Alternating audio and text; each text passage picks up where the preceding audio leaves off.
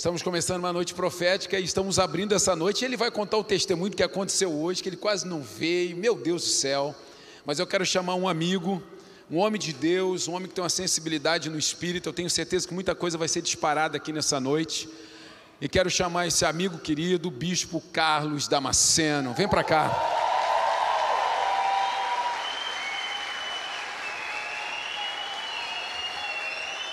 É por trás da árvore. De repente aparece, olha aí. Ah, glória a Deus, glória a Deus. É um amigo, alguém que tem trazido vida para os nossos dias, alegria para os nossos dias.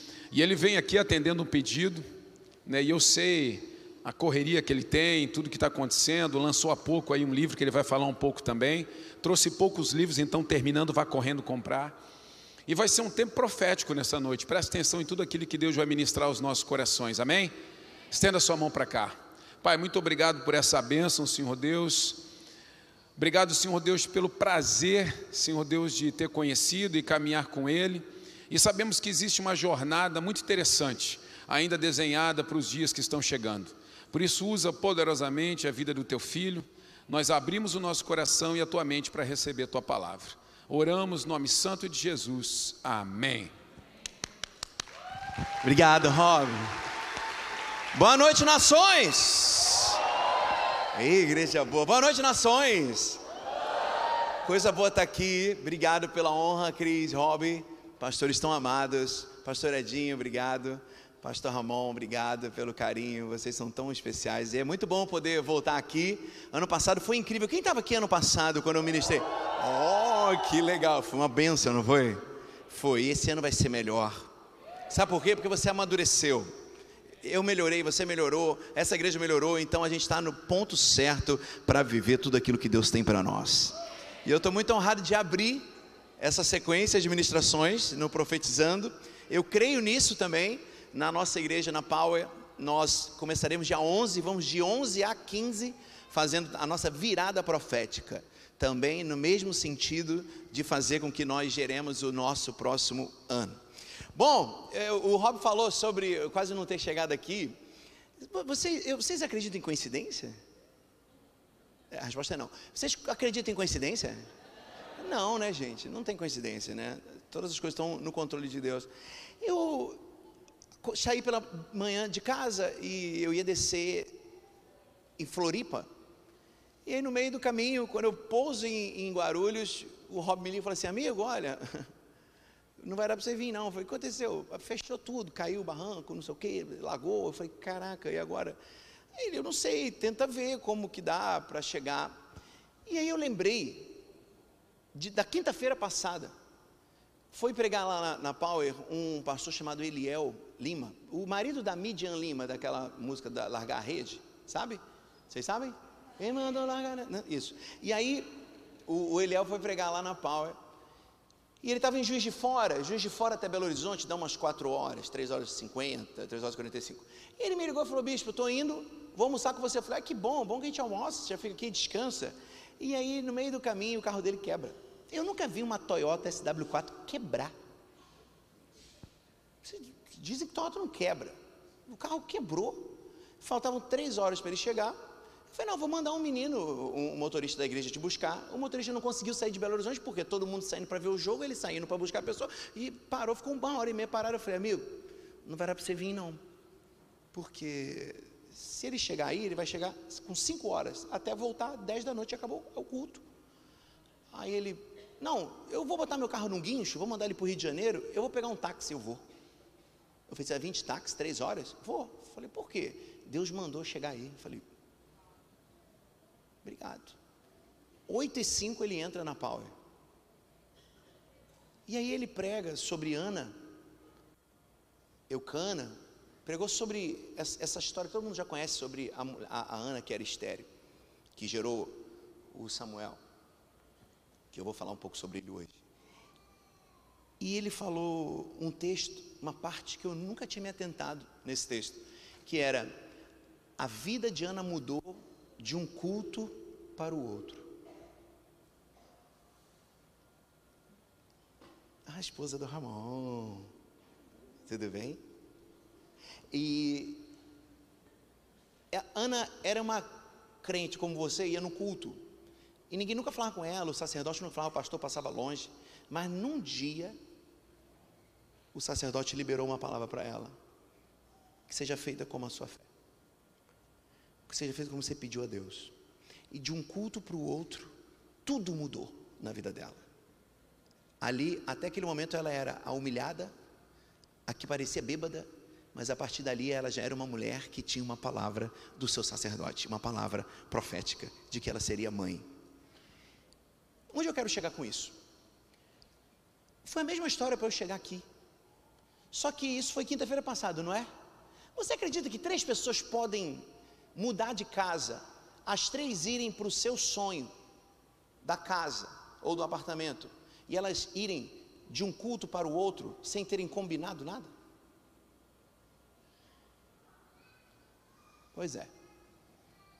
Hoje, quinta-feira passada, nós recebemos essa palavra. No sábado encontramos o apartamento que a gente queria. Hoje pegamos a chave. O meu cunhado e a minha cunhada que estão grávidos, descobriram agora, queriam morar no meu apartamento. Vão para eles. E os nossos pastores de músicos gostariam de morar no apartamento que era do meu cunhado já estão indo para eles. Aí a conversa foi: de um culto para o outro, tudo pode mudar. Tem coincidência, gente? Chegamos em Guarulhos e eu falei, Rob, a passagem está caríssima, eu vou ter que ir para Congonhas, Congonhas para ir, para Jaguaruna. Eu não sei se vai ter teto para descer em Jaguaruna. Ele pode, vem. Cheguei. Sabe como eu chego hoje aqui? Com um chifre de azeite na mão. Você precisa discernir como que o pastor chega. Se ele chega como mestre ou se ele chega como profeta. Hoje eu vim como profeta de Deus ungir pessoas que vão ter a sua vida transformada de um culto para o outro de um encontro para o outro, de uma celebração para a outra. E aí você me pergunta, Carlos, de onde você tirou isso? Ah, eu tinha que falar um montão de coisa minha aqui, não vou falar não. O livro é Revelação dos Improváveis, vai estar ali atrás. Os, os livros, a quantidade toda boa foi para Florianópolis. Se você quiser comprar, você vai lá na TAM. Fala, tem um livro aí do cara aí, do sujeito aí? Tá lá. Aí na minha mochila acho que eu trouxe 60, 50, não sei, tem ali.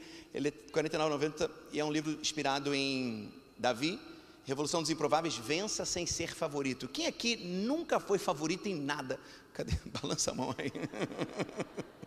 então você precisa desse livro, eu te dou 10 chaves para você mudar a sua história. Bom, ano passado eu apresentei minha família, apresentei todo mundo, né? Então hoje eu queria economizar tempo e avançar na ministração. Abra sua Bíblia comigo no livro de 1 Samuel, capítulo 16, versículo 1.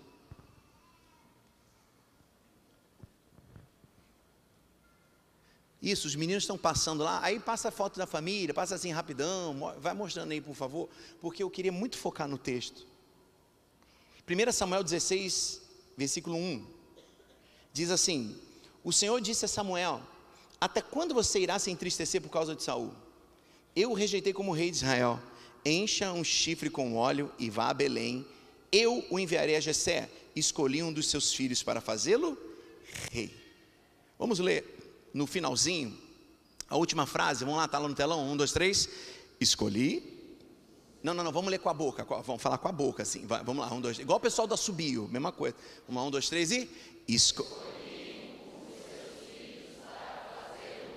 Fala para o seu irmão assim: Deus escolheu. Balança ele e fala: Deus escolheu um dos seus filhos para se tornar um rei. Dá um aplauso a essa pessoa que está do seu lado.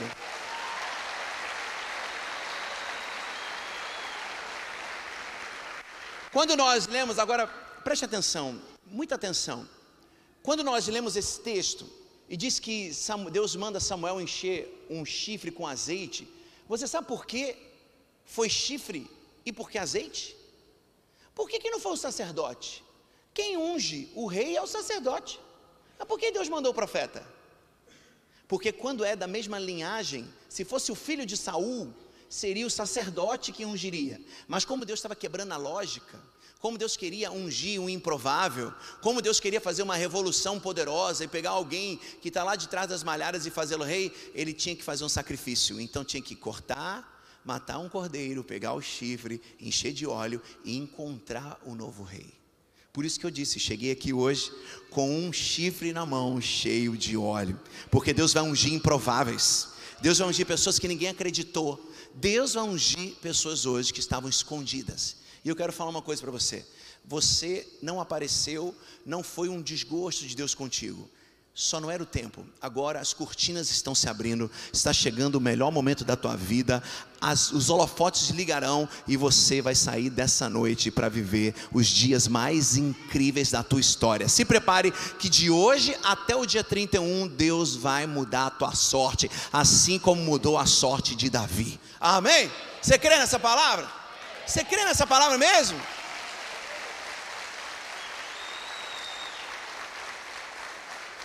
Agora, todos nós carregamos um sinal.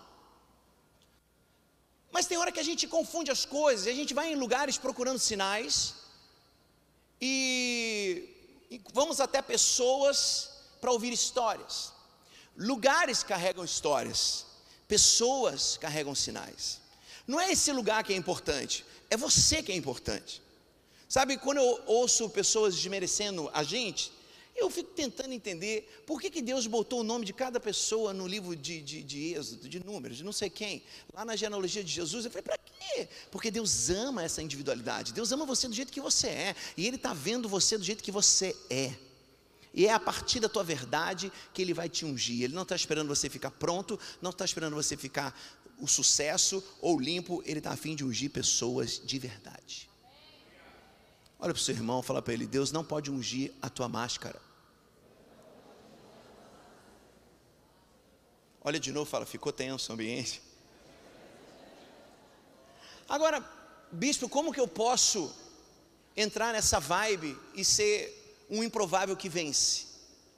Porque tudo hoje está encaminhado para que os improváveis fiquem cada vez de fora, cada vez mais de fora. Mas, como que eu entro nesse flow? Você entra com a sua boca. Porque você sabe o nome da maior construtora da Terra? Você sabe? Tem uma construtora que é a maior construtora da Terra. Não sabe? Quem sabe? É uma. Não sabe? Boca.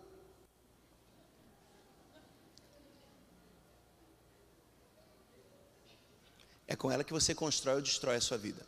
É com ela que você constrói a estrada que o anjo vai trafegar para entregar a tua bênção. É com a tua boca que você constrói o teu futuro. Bicho, mas como assim? Deixa eu te explicar uma coisa. Nós temos o costume de viver hoje a partir do passado.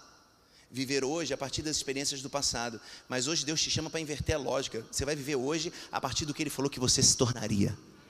Você vai começar a viver hoje a partir da forma que Ele falou que você seria, porque Ele já te vê como você será. Então falta você se ver e falta sua boca começar a construir isso.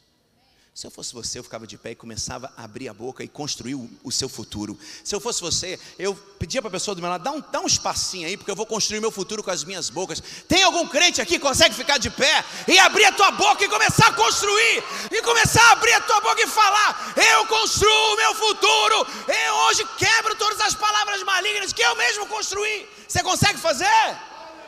Faça isso. Abra a tua boca e construa. Está vendo que a maioria não consegue nem falar? Sabe por quê? Não está acostumado a construir com a boca. Eu fiz isso de propósito. Pode sentar. Para você ver como a gente está desacostumado a construir o futuro com os nossos lábios. Falar glória a Deus, aleluia é fácil. Eu quero ver você declarar. Em 30 dias nós vamos comprar o terreno da frente. Em 45 dias o meu filho estará na casa do Senhor. Em 30 dias a minha empresa vai mudar completamente. É você quem decide isso. Está na tua boca. O profeta está aqui. O profeta chegou. O profeta chegou lá na minha casa. Ele falou que de um culto para o outro tudo pode mudar. Eu fui para o apartamento dos meus sonhos em uma semana. Porque de um culto para o outro tudo pode mudar. Eu profetizo que de hoje até a próxima quinta, tanta coisa vai mudar na tua história. Cutuca teu irmão aí, fala assim: fica mais animado do meu lado para você melhorar aí.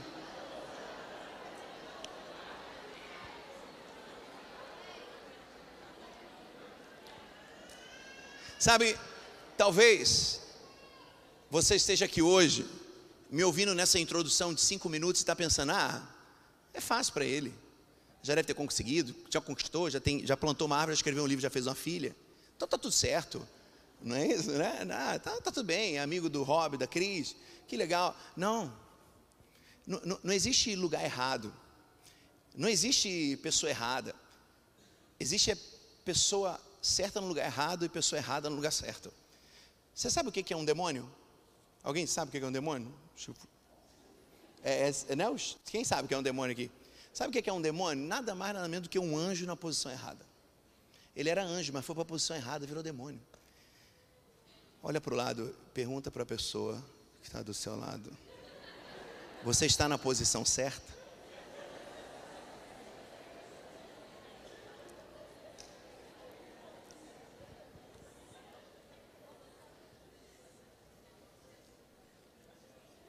Eu já vou terminar a introdução.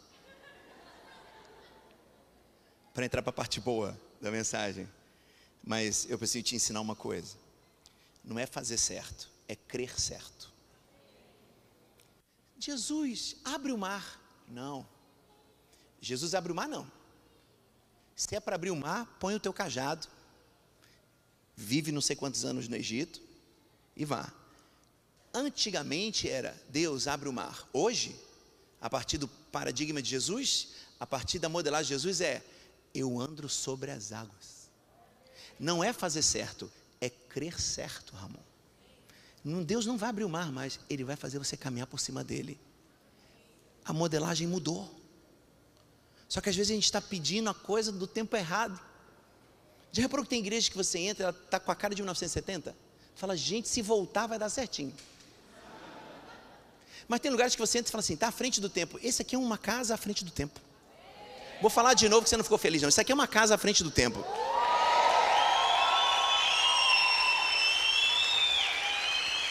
Isso é uma casa de gente à frente do tempo. Hoje é o dia de você crer certo, de você se posicionar certo, de você entender que o profeta veio, enfrentou tudo o que enfrentou, mas chegou com um chifre de sacrifício cheio de azeite na mão, e hoje ele vai ungir improváveis para vencer. Amém! Amém.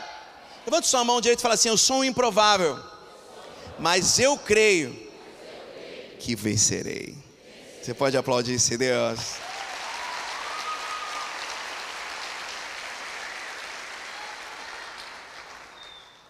Eu posso botar essa água aqui? Nossa, dourada. Não pare até ter conquistado. Coisa linda.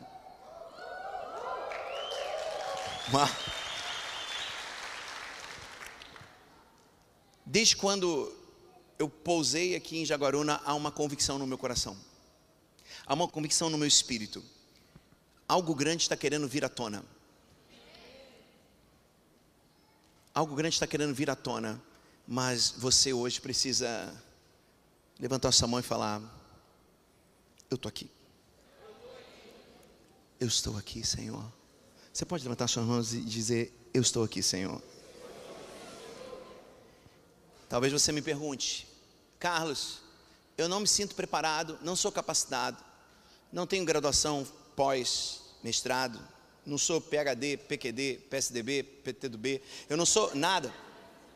Como avançar se eu não sou favorito? Como ser grande se sou da pior família? Como acreditar que posso se nunca venci nada na vida? É isso que eu quero te ensinar nessa noite. É isso que eu quero empurrar você, para que você nunca mais haja como um perdedor. Fala, eu não sou perdedor. Fala, em Cristo, a minha vitória já está garantida. Deus se move com quem se move. Se você ficar parado, nada vai acontecer. Mas se você se mover, tudo começa a se mover e você encontra Deus no seu futuro. Perguntinha básica de hoje: Como um improvável vai vencer? O que um improvável precisa fazer para vencer? Tem improváveis aqui? Deixa eu ver. Só levanta a mão quem é improvável. Quem era que é favorito fica uma baixada. Quem, quem é improvável? Se você torce por Criciúma, tu já é improvável. ah, eu torço pro Vasco.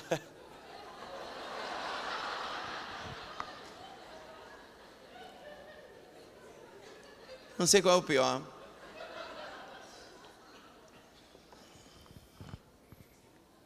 Cadê os improváveis aqui? Fala se eu sou um improvável. Como o improvável vai vencer? O que ele precisa fazer para vencer? E agora foca, foca muito nessa mensagem.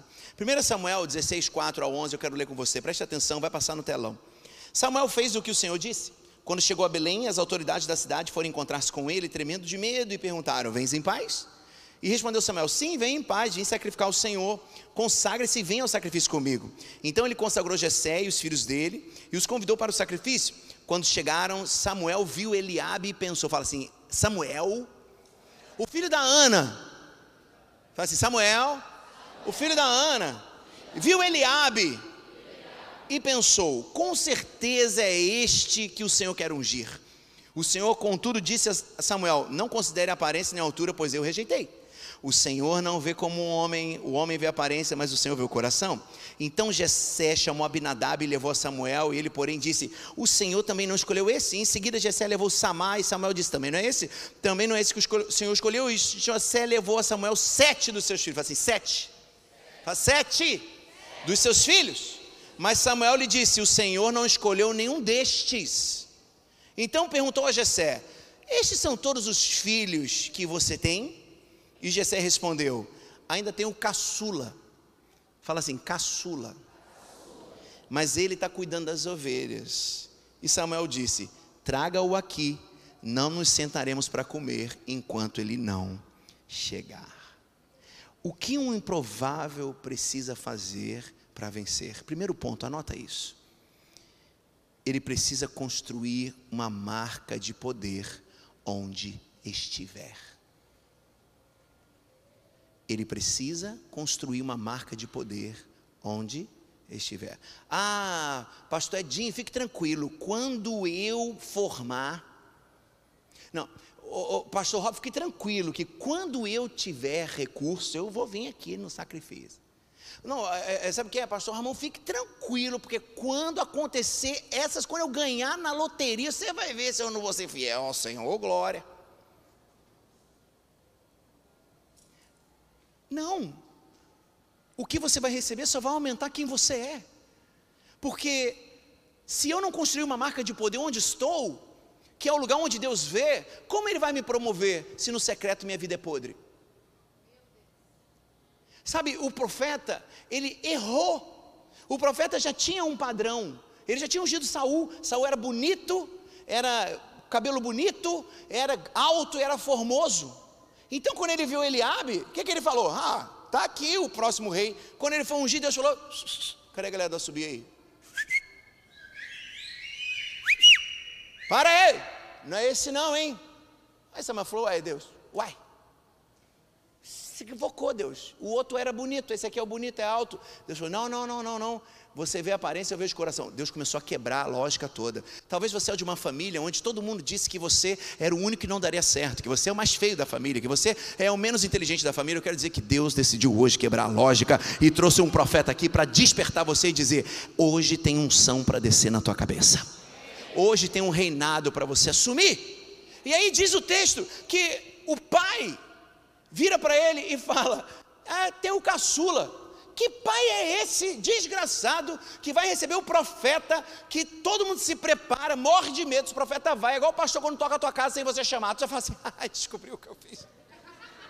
Aí Jesus, mulher, você contou para ele, mulher? Não contei nada, não. Ele estava passando a tua porta que tomar um café. O profeta, quando chegava naquela época, todo mundo ficava com medo. Porque geralmente o profeta chegava para fazer o quê? Tacar logo uma maldição, vai, ó, vai acabar tudo isso aqui com fogo, Deus vai cortar a cabeça de você, vai tacar pedra. Mas não, o profeta estava indo para ungir um rei. E chama Jessé, ele tem oito filhos, e ele só leva sete. Que pai desgraçado. E quando o profeta vai errando, errando, errando, e Deus fala assim, ah, meu amigo, ó, são oito. Deve ter falado. São oito. Aí o profeta falou: Ô, ô, ô, Jessé, não tem outro filho aí não? Tem. o caçula. Caçula é nome, gente? Fala para mim, caçula é nome? Mas Deus ungiu, mandou ungir quem? Davi, o caçula. Por quê? Ele era bonito, formoso, alto. Diz que ele era bonitinho, ruivinho, bonitinho. Todo ruivo é bonitinho, já viu? Bonitinho, tá engraçadinho. Parece a moranguinho, né? Aquela, aquela bonequinha, quem lembra? É cheio de sardinha, todo ruivo é bonitinho. Mas ele era bonitinho, ele era bonitão, Saul era um gato. Mas só tinha uma coisa. Enquanto os sete primeiros filhos tinham uma boa aparência, Davi tinha uma marca. Enquanto todos colocaram o seu terno Armani para encontrar com o profeta, Davi estava cuidando das ovelhas. Você já foi num aprisco de ovelhas? Quem já foi aqui num aprisco de ovelhas? Nunca foram ali? É super cheiroso, não é? Eu não sei porque Deus nos, nos compara com essa coisa de ovelha. Porque o bicho é fedorento, dá cabeçada um no outro, morde pastor. É. Nem parece com a gente.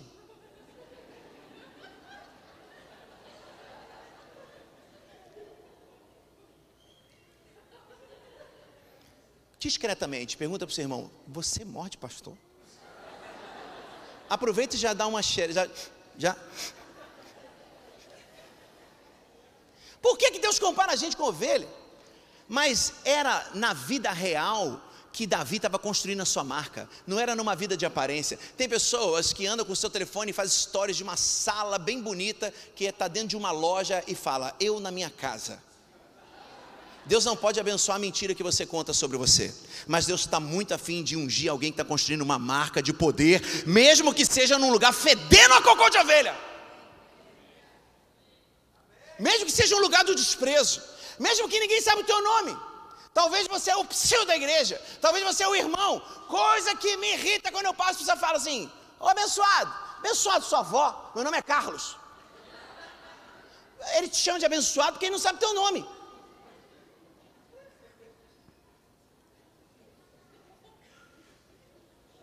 Não dá um ódio, Ramon, ah, aquele ódio gospel.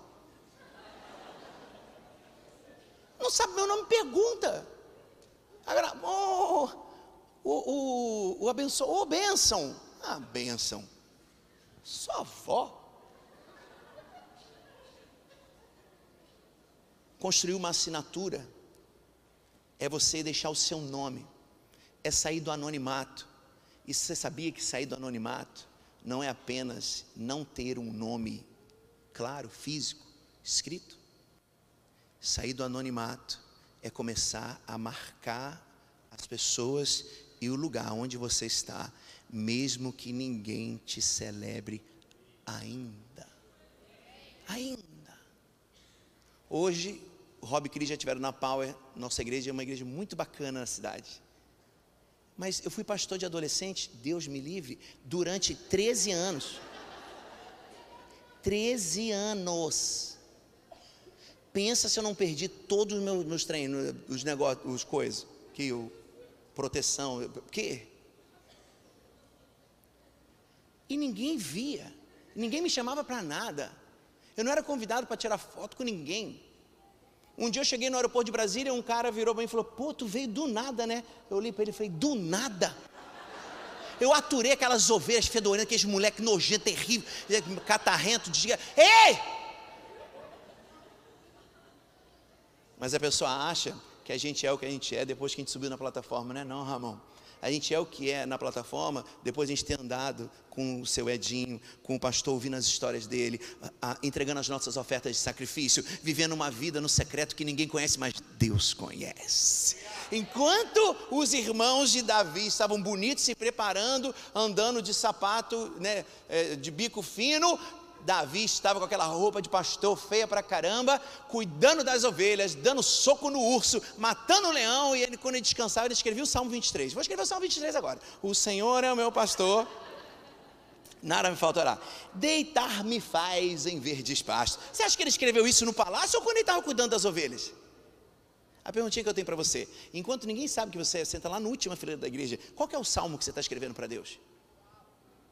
Ah, não, porque você está doido para conhecer de perto a Cris, o Rob, né, o Edinho, o Ramon, a esposa do Ramon, qual é o nome? A Amandinha, que eu esqueci, agora lembrei. Aleluia! Super simpática, sempre foi simpática, maravilhosa. Hein? O que, que eu estava falando mesmo? Você está lá na última fileira esperando essa família te reconhecer, mas o que, que você está construindo? Qual é o leão que você está matando? Qual é o salmo que você escreveu, filha? Tu não faz nada, está esperando o holofote chegar. Eu quero dizer que o holofote não chega para pessoas fakes. Os holofotes de Deus. O do mundo chega, mas os holofotes de Deus não chegam. Levante sua mão comigo e diga: Eu decido receber poder para transformar a minha vida em nome de Jesus. Aleluia, aleluia. Talvez você reclame porque a tua vida ainda é anonimato. Ah, eu sou o pastor Rob, nem todo mundo me conhece. Que ótimo, você pode errar, errar sem pressão. Você pode tentar sem ser pressionado. Se você errar, alguém te conserta e tu não vai parar no fuxico gospel. O anonimato é uma bênção. O anonimato é o lugar onde Deus cria seus próximos reis. O anonimato é o lugar onde Deus está gerando as pessoas mais importantes da terra. As pessoas mais importantes da terra estão nesse momento na fase anônima. As pessoas que vão mudar o mundo devem estar nesse momento com 13, 14, 15 anos. Eles são literalmente anônimos, mas eles estão se preparando, matando os seus leões, os seus ursos, escrevendo os seus salmos e vão transformar a história. Não espere o holofote chegar, mesmo no anonimato. É hora de você construir a sua marca de poder. A marca de poder que Deus viu em Davi era: eu obedeço meu pai eu luto pelas ovelhas, eu cuido das ovelhas, e eu ainda tenho tempo para adorar o meu Deus. O que, que você tem feito nos teus dias de anonimato? O que, que você tem feito nos dias em que ninguém sabe quem você é? Hoje, em Belo Horizonte, a gente não pode ir no shopping que pelo menos umas 10 pessoas vão falar com a gente. É legal, não é legal? É legal? É legal? É porque não é com você. Porque você, que era anônimo, estava doido para ficar famoso. Aí agora que você está um pouquinho famoso, você fala, que saco. O anonimato é o lugar onde Deus vai construir o verdadeiro você. É no anonimato. Não peça a fama antes de construir uma marca de poder. Por favor, por favor. Seja fiel no pouco e sobre o muito eu te coloco. Ah, mas aí o vídeo da pastora Cris bateu 5 milhões de views. Do nada, né, Cris? Do nada, do nada. Tu não teve que mudar, não. Tu não teve que mudar o coração, cuidar dessas mulheres bravas, né, sinistras. E não, teve não, fez nada. Essa igreja tem quantos anos, pastor Edinho? 30. Então, viu? Você nunca fez nada, filho. Você apareceu agora, teu vídeo explodiu. Uhum. O vídeo dela explodiu porque Deus viu o que ela fazia no anonimato. A história de poder que ela construía no anonimato. Um improvável precisa saber que antes de vencer, ele precisa construir uma história de poder onde está. Ponto 2. Anota isso. 1 Samuel 16, 5 e depois 16, 11. Sempre vai estar no telão. E respondeu Samuel: Sim, venha em paz. Vim sacrificar ao Senhor. Consagre-se e venha ao sacrifício comigo. Então ele consagrou Jessé e os filhos dele e o convidou para o sacrifício. Então Jessé, diz o que ali? Então Jessé chamou os seus filhos e os convidou para o sacrifício. Chamou todos os filhos? Sim ou não, gente? O pessoal da subir aí, quem assobiar está dizendo não. Chamou sim ou não? Não, mas eu assobio. É só o pastor Rob quando pede. Então tá bom, já entendi meu lugar. Então o profeta Samuel perguntou a Jessé: Esses são todos os filhos que você tem? E respondeu Jessé: Tem o caçula, está cuidando das ovelhas. E Samuel manda chamá-lo e fala: Ninguém vai sentar para comer até que ele chegue. Ponto 2: Para um improvável vencer, ele precisa não se importar com a rejeição do homem. Quantos aqui já se sentiram rejeitados? Não, levanta a mão, gostoso mesmo. Isso. Quantos aqui já foram cancelados na internet? Eu fui. Você acredita que eu fui cancelado? Eu fiz um negócio aí, dei um aleluia, glória a Deus, pá, com uma pessoa, falei uma verdade lá, a pessoa falou de mim, um montão de gente parou de me seguir. Ah, eu falei, ah, é? Que legal. Eu experimentei o tal do cancelamento. Quem aqui já foi cancelado? Perdeu assim uns 500 seguidores uma vez, mil. Coisa, coisa gostosa você sentir que as pessoas não estão gostando de você e falando mal de você. Coisa maravilhosa. Sabe por que é maravilhoso? Porque ser rejeitado é uma das formas que Deus está te dizendo: estou preparando você para ser rei. Porque se você não aprender a vencer rejeição, meu amigo, tu vai ser um péssimo rei. Você vai ser alguém que cede para tudo. Você vai ser alguém que se é curva para tudo. Mas eu quero hoje curar a tua rejeição. Eu quero curar hoje a tua orfandade. O que Deus está te dizendo é: teu pai não te chama pelo nome, teu pai te chama por um assobio, te chama por um apelido, mas Deus te conhece desde antes do ventre da tua mãe, Ele te conhece pelo nome e Ele está vendo o que você está fazendo enquanto ninguém vê. Enquanto ninguém vê. Então, eu não posso mais me importar com a rejeição. Se eu sou alguém que me sinto rejeitado, eu me abro para todas as pessoas chegarem até mim. Um oleiro sabe que muitas digitais não podem tocar o mesmo barro, porque se uma digital nova pegar no barro, o vaso vira outro. E aí? Você ouve o seu pastor ou fica ouvindo a 300 pastores no YouTube? Você ouve o que ele fala ou está ouvindo o que um montão de gente fala? Cuidado. Às vezes você se sente rejeitado e aí você está achando que todo mundo vai te aceitar em outro lado e você se abre para todo mundo, é um montão de digital em você. Você é corrimão? Olha para o lado. Você é corrimão, irmão? Então, você não precisa ter muitas digitais, não. Você tem que ter, tem que ter digital da sua família. As pessoas têm que olhar e falar assim: ah, esse é, é, é das nações. Esse cara aqui é da, das nações. Um vaso que é tocado por muitas pessoas, ele fica um vaso totalmente deformado. Importe-se menos. Importe-se menos com quem te rejeita. Eu quero te dar hoje uma palavra de Deus poderosa sobre rejeição. Preste atenção nisso. Para um não te quero, a melhor resposta é: nem eu.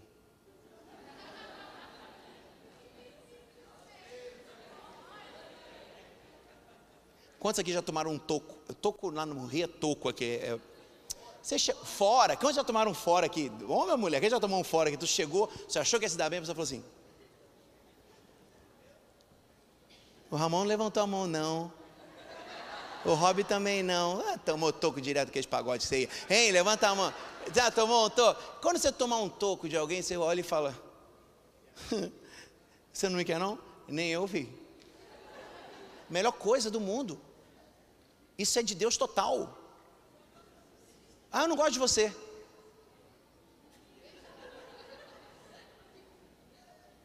Idem. Não importa quem te rejeita, importa quem te escolhe.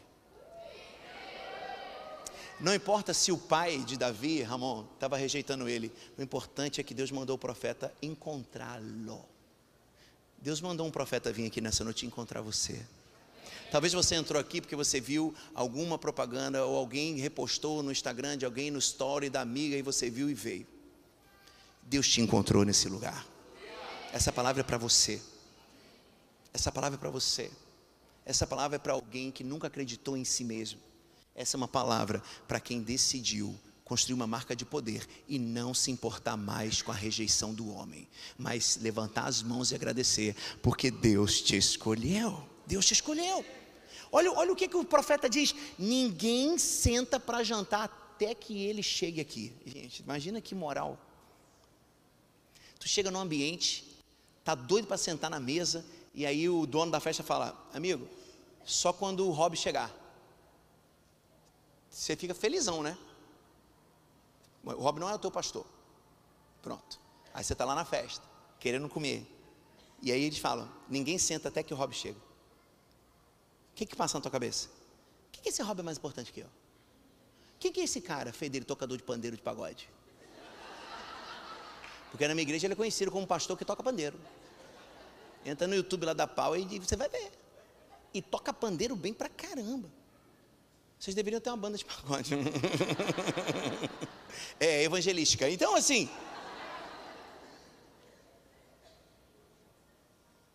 Nada se move até que a pessoa certa esteja no lugar certo. Davi não tinha que estar lá com o terno Armani, ele tinha que estar lá fedendo a ovelha.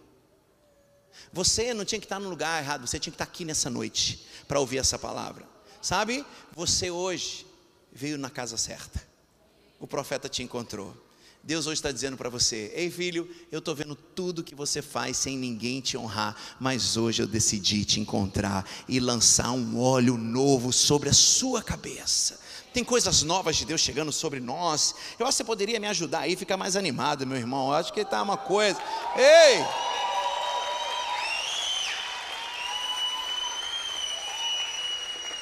Tem coisas estagnadas no mundo espiritual esperando você chegar. Tem empresas paradas aqui, ó, no, daqui a um quilômetro para cima, esperando você chegar na hora. Tem igrejas querendo nascer, esperando você chegar. Tem pastores que Deus quer trazer para essa geração, esperando você se apresentar. Tem coisas que estão paradas, esperando você se apresentar. Ah, mas eu já estou velho demais. E os velhos sonharão. Vou falar de novo. E os velhos sonharão. Você imagina uma igreja que foi pensada para adolescentes ter 100 idosos? Uma igreja. Sabe qual é a reunião mais animada que tem? A dos Masters. Eles têm sempre um médico falando de geriatria. Sempre tem lanche vão para Caldas Novas todo ano, porque águas termais. Pensa num povo alegre. E agora eles ficam sonhando. Aí botamos a banda para fazer o som, cantaram música velha, eles levantaram e falaram assim: tá achando que a gente é velho? Aí o pessoal. Não, a gente quer as músicas da pau mesmo. É, isso é igual canta aqui. Amor que me envolve, não me deixa. Esses, esses, esses paradinhos de, de Eles querem isso, porque eles voltaram a sonhar. Aleluia! Obrigado por esse aleluia. Obrigado. Você é a chave de todo um sistema. Você é a chave de todo o sistema. Bicho, mas eu sou tão pequenininho. São as pequenas engrenagens que movimentam as grandes engrenagens. Você, você não tinha entendido até hoje que o teu poder é ser justamente alguém anônimo. O teu poder é justamente ser alguém que ninguém conhece, mas que Deus sabe quantos leões e ursos você tem vencido todos os dias. Fala comigo, a partir de hoje, não me importarei mais com a rejeição do homem. O técnico do Michael Jordan, que foi o maior, basquete, maior jogador de basquete da história, falou que ele não sabia jogar basquete. Sabia? O professor do Einstein falou que ele era um imbecil. Jobs também falaram que ele não ia dar certo na vida. As pessoas erram. E nem tudo que elas falaram sobre você vai acontecer. O que vai acontecer é o que Deus já disse sobre a tua vida. Deus está levantando improváveis para mudar a história. Sabe por que Deus levanta improváveis? Porque quando um improvável se manifesta e algo grande acontece, todo mundo fala: Ah, só pode ter sido Deus. Quando você é bom demais, a glória não é de Deus, a glória é tua. Terceiro ponto. Terceiro ponto. Qual foi o primeiro? Coloca pra gente lá no telão. Qual foi o primeiro ponto? Então, o que o improvável precisa fazer para vencer? Primeiro, ele precisa construir uma marca de poder onde estiver. Ah, mas eu vou para São Paulo. Não, constrói em Criciúma primeiro. Ah, mas eu vou mudar para o bairro rico. Não, constrói no bairro onde você está mesmo. A partir dali, Deus começa a te promover. Pode ficar tranquilo que um profeta vai te encontrar. Aleluia de novo. Aleluia, dá um aleluia mais alto aí você que deu, porque você vai incendiar esse lugar. Segundo ponto, qual que é o segundo ponto? O que o improvável precisa fazer para vencer? Ele precisa não se importar com a rejeição do homem. Terceiro ponto, o que o improvável precisa fazer para vencer sem ser o favorito? Levantando-se de madrugada, Davi deixou o rebanho com outro pastor, pegou a carga e partiu conforme Jessé havia ordenado. Chegou ao acampamento na hora em que, com grito de batalha, o exército estava saindo para suas posições de combate. Israel e os filisteus estavam se posicionando em linha de batalha frente a frente. Davi deixou o que havia lhe trazido como responsável pelos suprimentos e correu para a linha de batalha para saber como estavam seus irmãos. Enquanto conversava com eles, Golias e o guerreiro filisteu de Gate avançou e lançou o seu desafio habitual. E Davi ouviu. Quando os israelitas viram um homem, todos fugiram de medo. Fala assim: todos fugiram de medo com a boca, vai. Todos fugiram de medo. E os israelitas diziam entre si: Vocês viram aquele homem? Ele veio desafiar Israel. O rei dará grande riqueza a quem o vencer, também dará sua filha em casamento e isentará de impostos Israel e a família do seu pai. Davi perguntou aos soldados que estavam ao seu lado: O que receberá o homem que matar esse filisteu e salvar a honra de Israel? Quem é esse filisteu incircunciso para desafiar o exército de Deus vivo? Repetiram a Davi o que haviam comentado e lhe disseram: É isso que receberá o homem que matá-lo. Quando Eliabe, fala, quando Eliabe o irmão mais velho ouviu, perguntou, irritado: O que você está fazendo aqui, seu presunçoso? Por que, que você deixou aquelas poucas ovelhas lá no aprisco do papai? O que, que você foi inventar de virar Uber Delivery, Eats, Eat, Uber Eats, trazer queijo para mim aqui? Quem é você, seu moleque? Volta para lá. Terceiro ponto. O que o improvável precisa fazer para vencer? Anota isso. Ele precisa saber que a ofensa faz parte da sua promoção. Você vai ser ofendido até o dia em que você não se ofender mais. Você vai ser ofendido até o ponto de você falar: chega, não me importa mais. Está tudo bem que você fala o que você deixa de falar eu sei o que Deus falou ao meu respeito. Vencer a ofensa é precede o meu reinado. Vencer a ofensa precede o meu reinado. E aí eu te pergunto, qual foi o gigante maior ou o maior gigante que Davi teve que vencer? Golias ou Eliabe? Eliabe. A ofensa ela acaba com a gente. E quando vem do irmão mais velho, acaba comigo. Porque ele tem autoridade sobre mim. E quando meu irmão está com inveja de mim, piorou.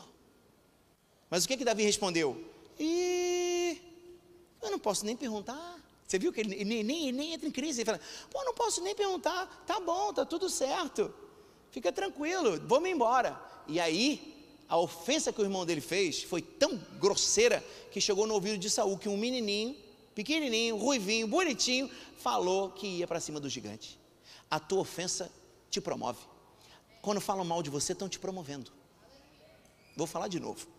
Quando falarem mal de você, não estão acabando contigo, estão promovendo você. Porque as pessoas estão falando mal de você, quem está ouvindo está assim, é mesmo, é mesmo. Quando sai, fala, não é nada, essa mulher é mentirosa do caramba, vamos lá conhecer lá o pastor Robert, deve ser legal para caramba. É isso. A ofensa está te promovendo, mas enquanto você se ofender, enquanto você receber, você não tem como encarar o seu próximo gigante. O gigante da ofensa vem sempre antes do gigante de verdade. O gigante emocional sempre virá antes do gigante real, palpável, físico. Minha esposa tem um livro chamado Dá para ser leve e ela fala uma coisa: ofensas não recebidas pertencem a quem as fez. Quem já foi ofendido aqui? Se sentiu ofendido? Não precisava. Era só você falar: ah, não é para mim. Voltou para você. Ela é tua. É só você não receber. Davi recebeu a ofensa? Riu. Fingiu demência. Minha mulher fala comigo, cara, tem hora que eu contigo eu finjo demência e ando. Cadê as mulheres das nações aqui? Que vocês devem ser mais. Vocês são super, super assim, né? Alinhada. Vamos de novo. Cadê as mulheres das nações aqui? A minha mulher fala, eu não sei se é só lá, se a pessoa lá de BH é desviado, mas a minha mulher fala que tem hora que ela finge demência. Ela fala assim, Carlos, eu finjo demência e saio andando e eu nem ouço você está falando. É verdade, vocês fazem isso mesmo? Eu não vou vir mais nesse canto aqui não, que essa menina é perigosa. Eu vou mais aqui com a galera aqui, com a galera aqui. Então, meninas mais novas, aprendam, finja demência. Não, não, não acredite em tudo, não aceite qualquer ofensa. Davi fingiu demência. O que, que você veio aqui trazer seu pequenininho? Você não sei o que.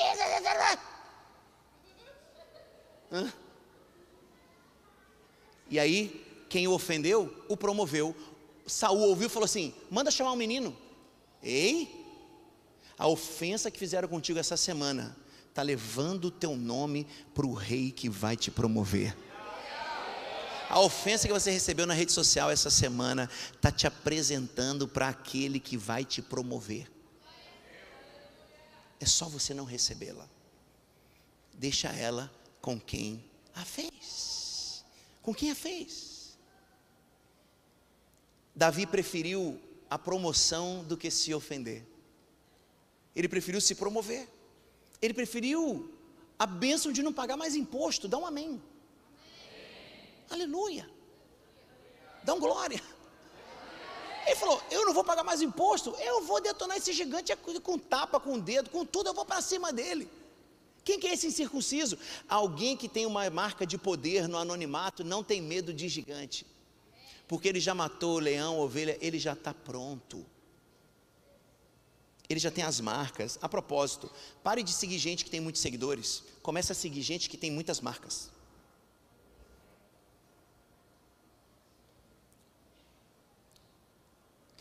Ficou tenso o ambiente? Vou falar de novo. Para de seguir gente que tem muitos seguidores. Comece a seguir gente que tenha muitas marcas. As marcas falam muito mais do que os seguidores. Hoje eu dei um abraço no pastor Edinho, a gente começou a conversar. Eu, eu amo conversar com pastores da geração anterior à minha. Amo. Me perguntam por que, que eu não ando com, com os modinha da, da, da Igreja Evangélica do Brasil. Eu falei, porque os modinha têm tudo a minha idade ou é mais novo que eu. Vou aprender o quê? Eu quero aprender com quem sofreu. Eu quero aprender com quem construiu e manteve uma família por 40 anos. Eu quero andar com quem tem uma teologia e mantém ela uma boa teologia a vida toda. Eu quero andar com essas pessoas. Porque eu quero andar com quem tem marcas, não com quem tem seguidor. Davi era alguém que tinha marcas. Então ele não tinha medo de gigante. Viu por que o anonimato é bom? Viu por que a rejeição é boa? Viu porque a ofensa é boa? Está te preparando para governar. Não tem um líder. Pastor Edinho, o senhor já foi ofendido como pastor? Só mil vezes. Pastor Ed, o senhor já passou alguma decepção como pastor? Então tá bom, mais mil. É, o senhor. Então pronto. Mas o senhor continua sendo pastor e gerou três filhos maravilhosos, com noras, com genros, com netos. Por que, que o senhor continuou? Porque tem marcas as minhas marcas, elas ratificam o meu ministério. Não é a minha modinha, não, são os ursos e leões que eu venci. Pode vir o gigante que for, que ele não vai ter medo. Sabe por quê? Porque a minha memória pregressa é de vitória. Eu defendi minhas ovelhas. Eu matei um urso e um leão.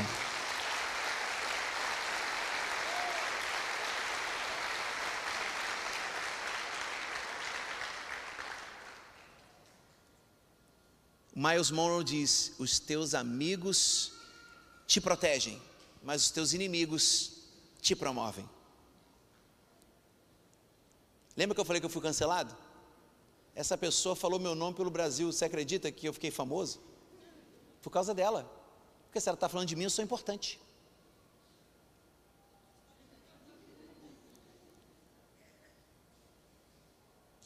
Hoje eu fiz as pazes, está tudo bem. Então,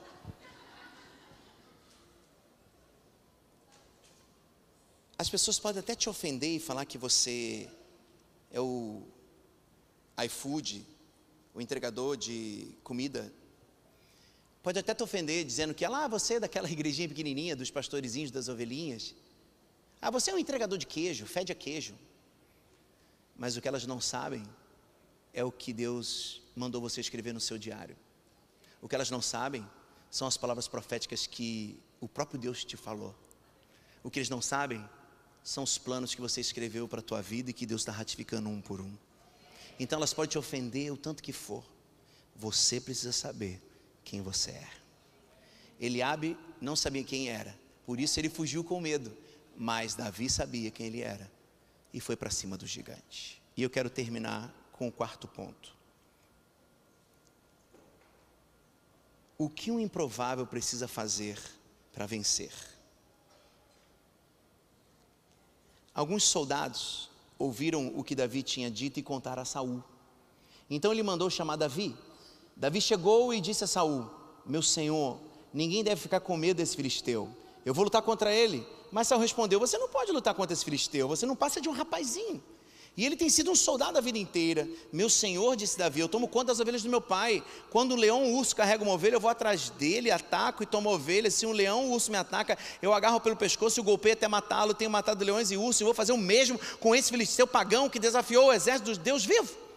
O Senhor Deus me salvou dos leões e dos ursos e me salvará também desse filisteu. Pois bem, respondeu Saul: Vá e que o Senhor esteja com você. Então deu a sua própria armadura para Davi usar, pôs um capacete de bronze na sua cabeça, deu a ele uma couraça para vestir. Davi prendeu a espada de Saul num cinto sobre a armadura e tentou andar, mas não conseguiu, porque estava acostumado, não estava acostumado a usar essas coisas. E aí disse a Saul: Não consigo andar com tudo isso, pois não estou acostumado. Então Davi tirou tudo, pegou seu bastão, escolheu cinco pedras lisas no ribeirão, pôs na sacola, pegou também a sua funda e saiu para enfrentar Golias. Quarto e último ponto: o que um improvável precisa fazer para vencer?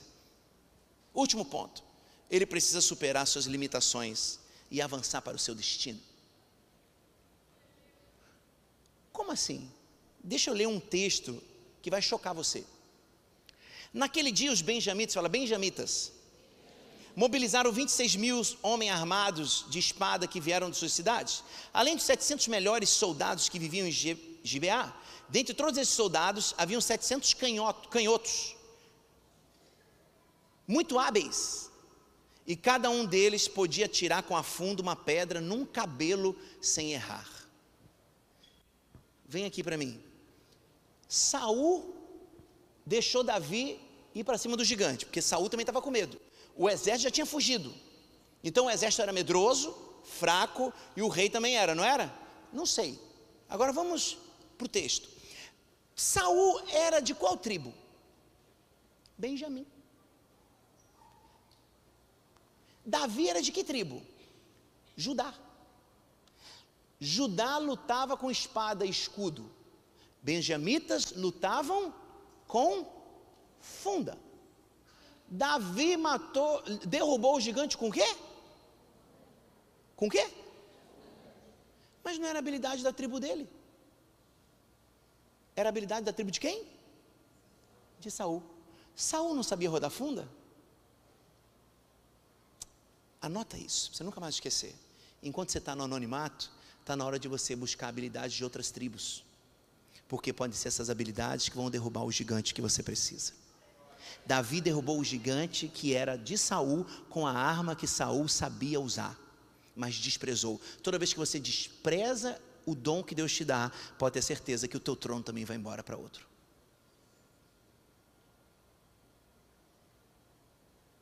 Eu estou profetizando desde o início que eu comecei essa mensagem. Eu profetizei que dessa quinta para outra, tua vida vai mudar, porque de um culto para outro tudo pode mudar. Eu profetizei que você vai construir uma marca de poder nos teus dias de anonimato. Eu profetizei que você vai vencer a rejeição, que você não vai mais se importar com quem te rejeita, porque Deus te escolheu. Eu falei que você também, profetizei que você não vai mais receber as ofensas, e as ofensas não recebidas pertencem a quem as enviou. E agora eu digo para você, por favor, para você vencer o gigante, aprenda novas habilidades. Aprenda habilidades de tribos que talvez você despreze. A tribo de Judá sempre foi uma boa tribo. E a de Benjamim? A menor, a mais fraca, a pequenininha, a desprezada. Mas foi com a arma, com a habilidade dessa tribo que Davi derrubou o gigante. Quem sabia disso? Está na tua Bíblia e na minha. Que coisa! Hoje me pergunto, gente, a, a, a igreja que você pastoreia é um sucesso. Sabe por quê? Porque eu fiquei 25 anos no business. Fui estudar empreendedorismo fora, fazer um MBA fora. Você acha que isso não me ajuda como pastor? Eu fui pegar numa outra tribo. O ministério apostólico é o ministério empreendedor. Eu fui aprender empreendedorismo nos Estados Unidos, na, na, na, na, nação do empreendedorismo. E hoje eu consigo aplicar no meu ministério. Eu derrubo gigantes com habilidades de outra tribo. Quando irmãos meus que cresceram dentro do seminário teológico não conseguem entender coisas que para mim são óbvias. enquanto você não aprender uma habilidade de outra tribo, vai ficar difícil você derrubar gigante. Talvez só está faltando isso para Deus te promover para a melhor luta da tua história. E aí, isso foi tão chave. E se o menino do piano quiser subir, a banda, isso foi tão chave que Davi, de longe, derruba o gigante. Perguntinha: um homem que tem 3 metros de altura, você acha que o joelho dele é bom? O que, que, você acha? Você acha que alguém cresce a 3, 3 metros de altura normalmente? Então ele tinha uma disfunção. No meu livro eu te mostro a pesquisa que diz qual era a disfunção do Golias. É uma disfunção aqui na hipófise, que fazia ele crescer muito. Teve um americano que cresceu até 2,85m. Ele morreu aos 23 anos e ele ainda crescia, mesmo doente. Sabe o que perceberam? Que ele tinha um problema na hipófise e isso pressionava o nervo óptico. Então ele não enxergava direito. Será que Davi olhou para o gigante e o gigante falou: Quem é você que vem contra mim com paus e pedras? O gigante falou: O que, Ramon? paus e pedras. Eu, Davi estava só com um, um estilingue na mão. Ele não via direito. Ele também não corria. Sabe por quê? Ele falava: Vem até aqui, que eu vou dar o teu corpo para os urubu, para os trem. Sabe por que vem até aqui? Porque na envergadura dele ninguém consegue chegar perto, ele te mata. Mas se você tem uma nova habilidade, de longe você, ó.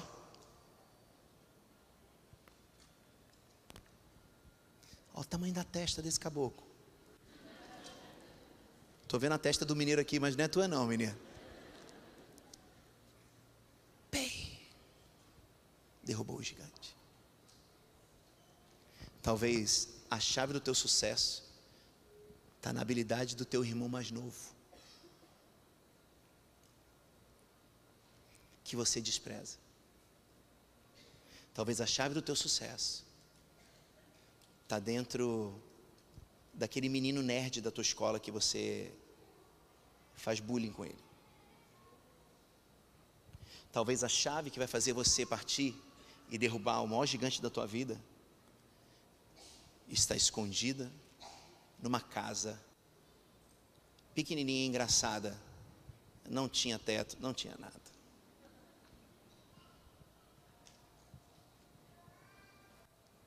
Hoje eu vim aqui para ungir os improváveis. Hoje eu vim aqui para liberar sobre a tua vida uma quebra de sistema, a quebra da lógica. Bicho, mas sempre foi assim. Meu biso, meu vô, meu pai, com você não. Vai mudar. Ah, mas, eh, mas sempre acontece assim. Os profetas erram, mas Deus não erra. Hoje foi feito de tudo para não chegar aqui. Deus não erra. Deus não erra. Por que, que tinha que ser esse rapaz para abrir essa, esse profetizando? Sabe por quê? Você não poderia receber as outras mensagens sem acreditar naquilo que o Deus colocou dentro de você. Porque os outros já duvidando de você é péssimo. Imagina você mesmo. Tem algum improvável aqui? Tem alguém que decidiu vencer mesmo não sendo favorito?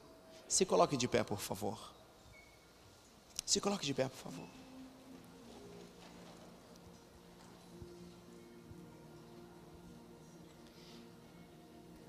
Eu já preguei essa mensagem quatro vezes.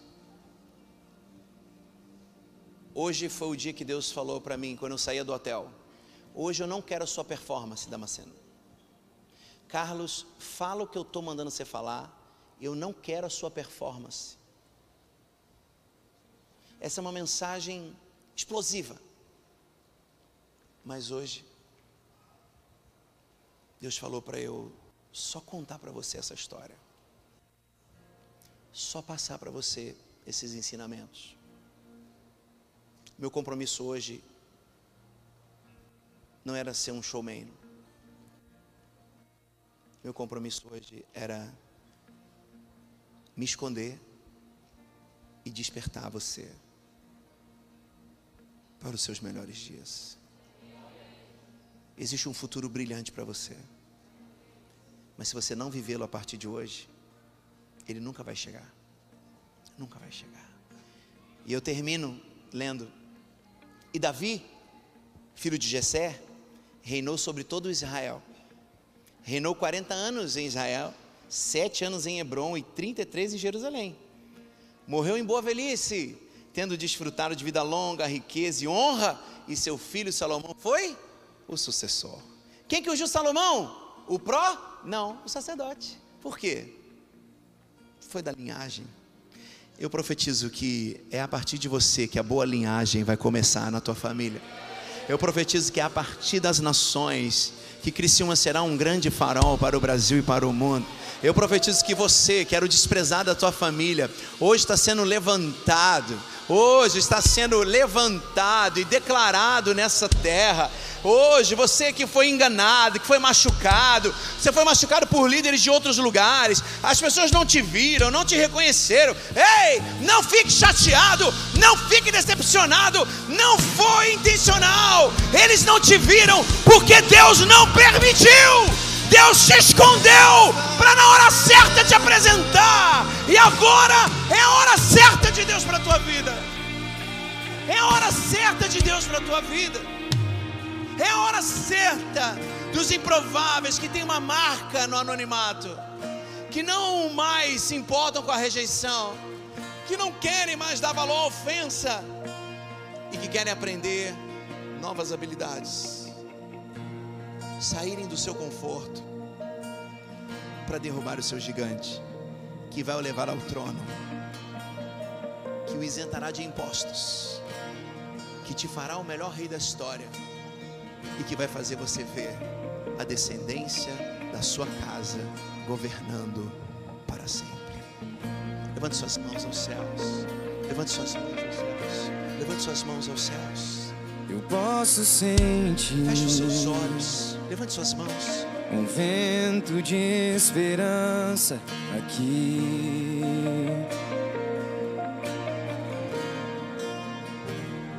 Eu posso ouvir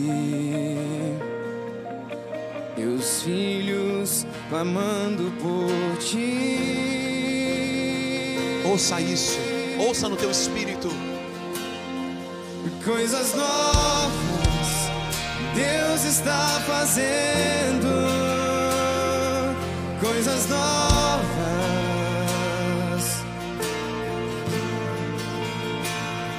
E coisas novas Deus está fazendo aqui. Se você é esse improvável, corre, sai do seu lugar, vem até o altar. Se você é esse improvável que quer receber desse óleo, que está nesse chifre desse profeta que veio aqui, corra, corra, corra, corra, corra, corra, corra, se jogue, prenda-se ao altar, toque na ponta do altar.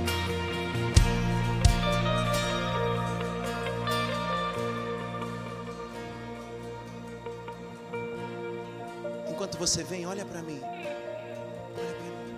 Olha para mim. Olha aqui. E Davi apareceu no jantar. E quando ele entrou no jantar, seus irmãos.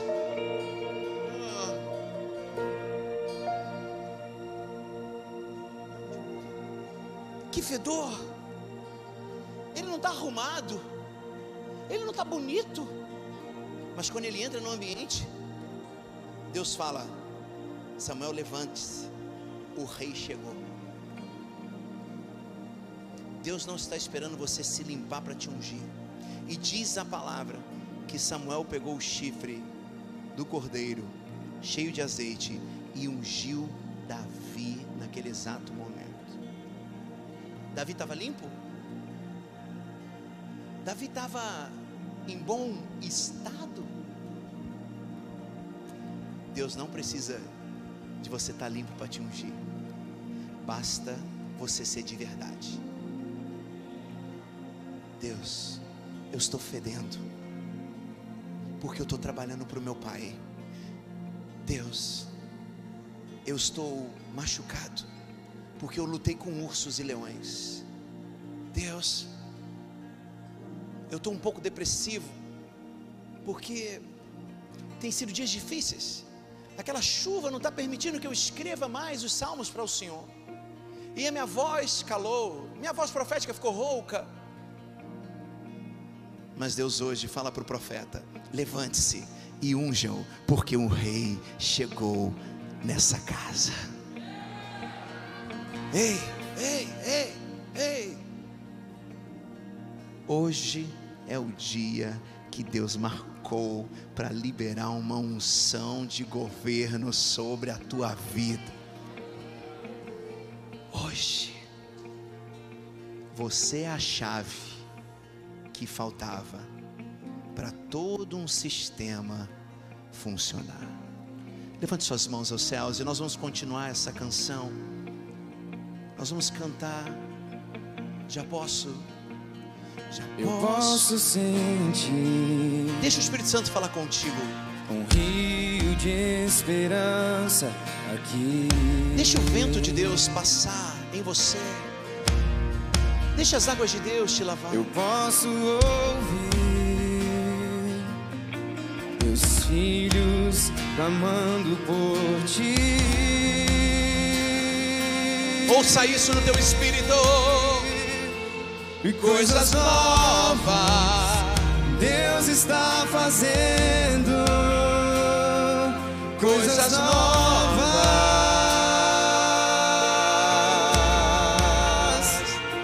E coisas novas Deus está fazendo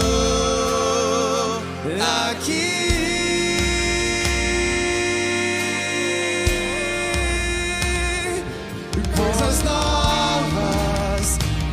Deus está fazendo.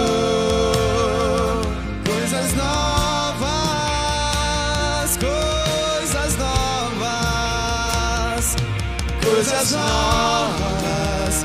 Deus está fazendo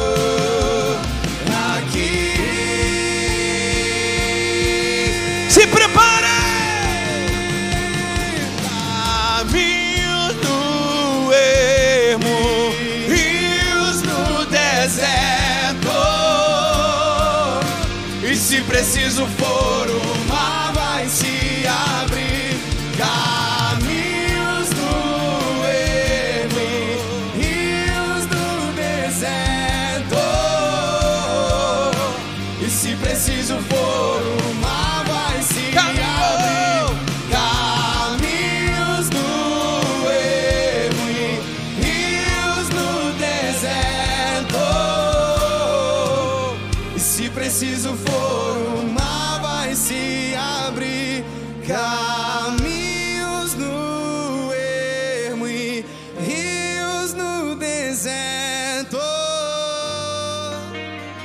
preciso for, o mar vai se abrir.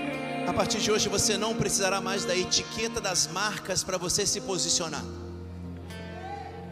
As grifes não te posicionarão, mas as tuas marcas geradas nas lutas contra os leões e os ursos estão chancelando você.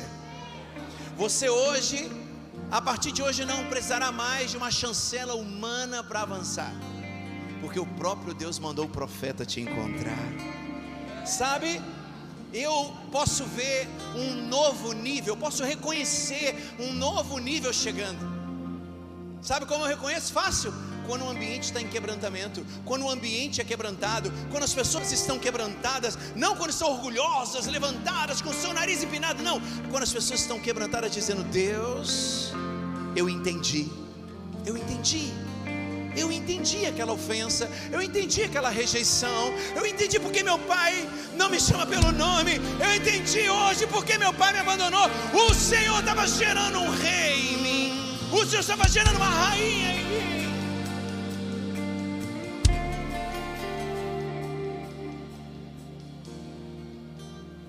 Você esteve no campo e ninguém te viu, mas Deus te viu. Você adorava no escuro, ninguém te via, mas Deus te via. Você orava com dias chuvosos sobre a sua cabeça.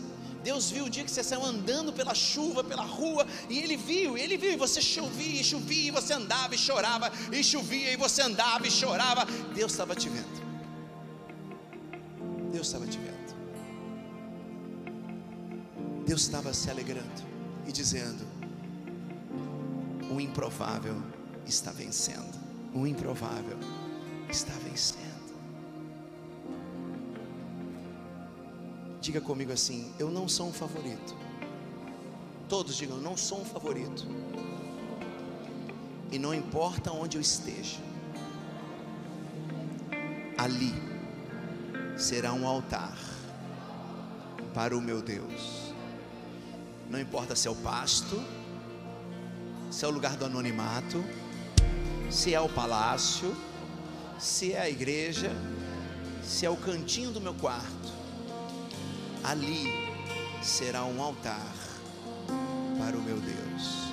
Os improváveis que vencem não são aqueles que adoram a Deus de culto em culto, não, são aqueles que se relacionam com Deus. Sabe, filha, qual é o seu nome? Tamires, tem gente que conhece os pensamentos de Deus, mas tem gente que caminha com Deus. Tem gente que conhece os pensamentos, o que Deus disse, mas tem gente que sabe o que Deus projetou.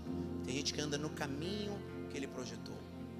Essa é uma boa palavra para você nessa noite. Não é, não é mais tempo de estudar para aprender, é ser discipulada, é andar com alguém melhor e falar: me ensina, transfere para mim. Grava isso. Tem pessoas que conhecem os pensamentos de Deus, outras conhecem o caminho de Deus. O caminho de Deus está sendo aberto na tua vida. Eu vejo claramente sobre você uma, um, um, um megafone. Megafone? Um megafone nesse megafone você falando palavras de ordem. Eu não sei se é uma, uma, uma liderança política, eu não, eu não sei, é, no sentido de uma liderança social, é algo para além das quatro paredes, não é religioso. Deus te encontrou. Não estava nem muito afim de vir, mas Deus te encontrou.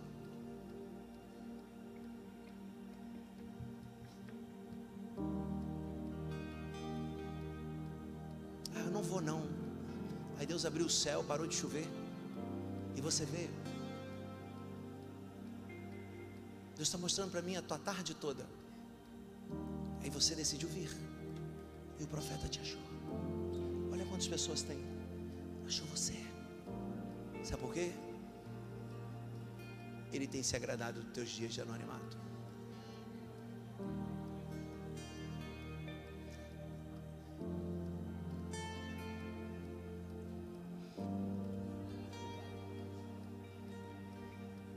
Quero terminar.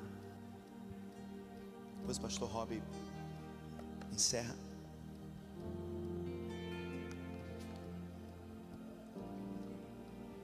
Quantos aqui já foram num aeroporto? Subiram assim na varanda e olharam uma pista, a pista de pouso e decolagem. Quem já, quem já fez isso? Já viu? Quantos? Tu já viu coisa mais sem nexo do que uma pista de aeroporto? Porque ela te leva do nada para lugar nenhum, né? Não, não é verdade? Você olha e fala assim, cara, tá vindo, tá vindo não. Começa no mato, termina no outro mato. Ou começa no mar e termina no outro mar. Falei, que negócio sem nexo? É sem nexo desde que você não tem um avião, né? Há uma, há uma decolagem pronta para vocês. Há uma decolagem. As coisas que não faziam sentido, a partir de hoje vão fazer sentido. A rejeição paterna que te, te, te detonou no, no teu emocional, hoje está sendo jogada no lixo. Sabe por quê? Porque o profeta te achou. O teu pai não te deu valor, mas o profeta te achou. O profeta até pode se enganar, mas ele não é desobediente e ele vai até encontrar a pessoa.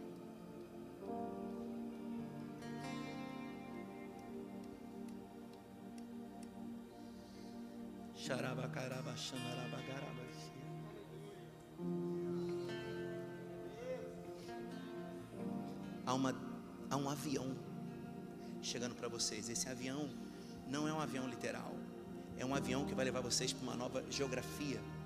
Eu não sei se vai mudar vocês de bairro ou se vai mudar vocês de cidade, mas uma nova geografia está chegando, porque vocês carregam uma bênção, mas a promessa está num lugar. Qual é o seu nome? Hã? Mari, e o seu? Thales. Thales e Mari, vocês são abençoados. Mas sabe por que ainda não virou tudo? Porque a geografia está errada. Não sei se por medo, por comodismo, vocês não mudaram, mas a geografia está errada.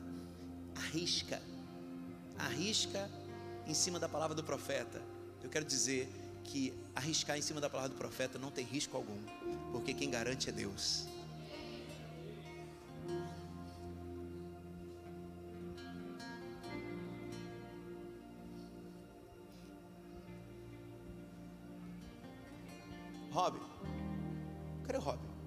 Estão chegando, Rob Cris, quero profetizar sobre a vida das nações. Vocês vão ter um avião. Essa pode dar um amém mesmo. Para tua mente expandir. E vocês vão ter um avião, mas não vai ser para passear. Vai ser para fazer essa obra. Porque o nome de vocês é a vocação de vocês. As nações não podem ficar dependendo de linha aérea, da Latam, da Gol, Deus dará um avião para essa igreja. Porque hoje ele diz: Vou começar a dar sentido em tudo que vocês viveram em 30 anos. Tudo que vocês viveram em 30 anos a partir de hoje vai fazer sentido.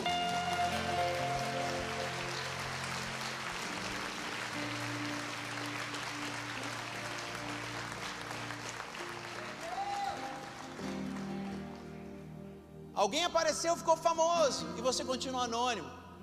Alguém rejeitou você e você continuou firme. Alguém te ofendeu e você continuou lá escrevendo o teu salmo.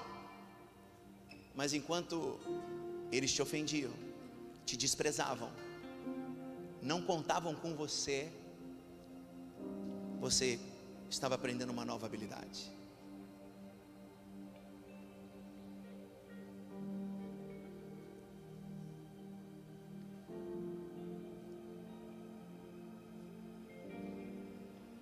Hoje Deus apertou um botão. Start. Tudo que foi construído até hoje vai começar a fazer sentido a partir de hoje. Tudo. Mas quem vai bancar o hangar? Se Deus te der um avião, tu vai ficar preocupado com a garagem? E me chamam para andar nesse avião, senão tu vai ver só nações.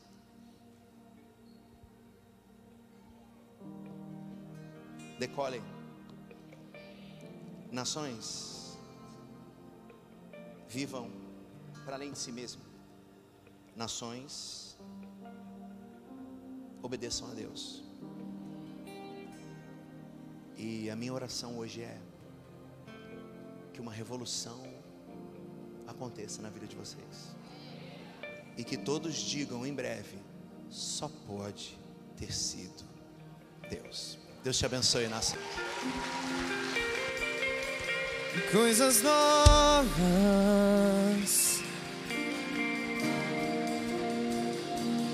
Coisas novas. Deus está fazendo. Levante suas mãos, levante suas mãos esse Levante suas mãos, receba toda a palavra, toda a palavra que foi liberada. Receba, receba. Coisas novas. Declare, Deus declare. Está fazendo coisas novas, coisas novas, coisas novas. Deus está fazendo.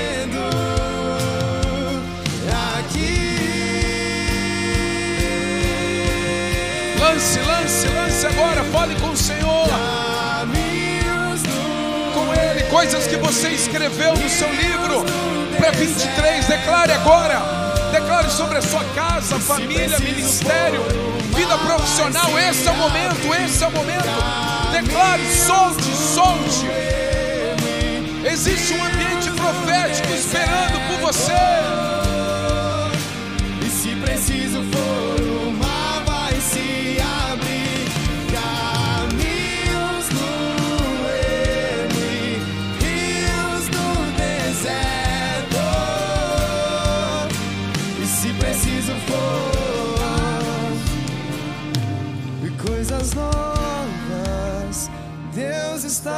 fazendo. Coisas novas.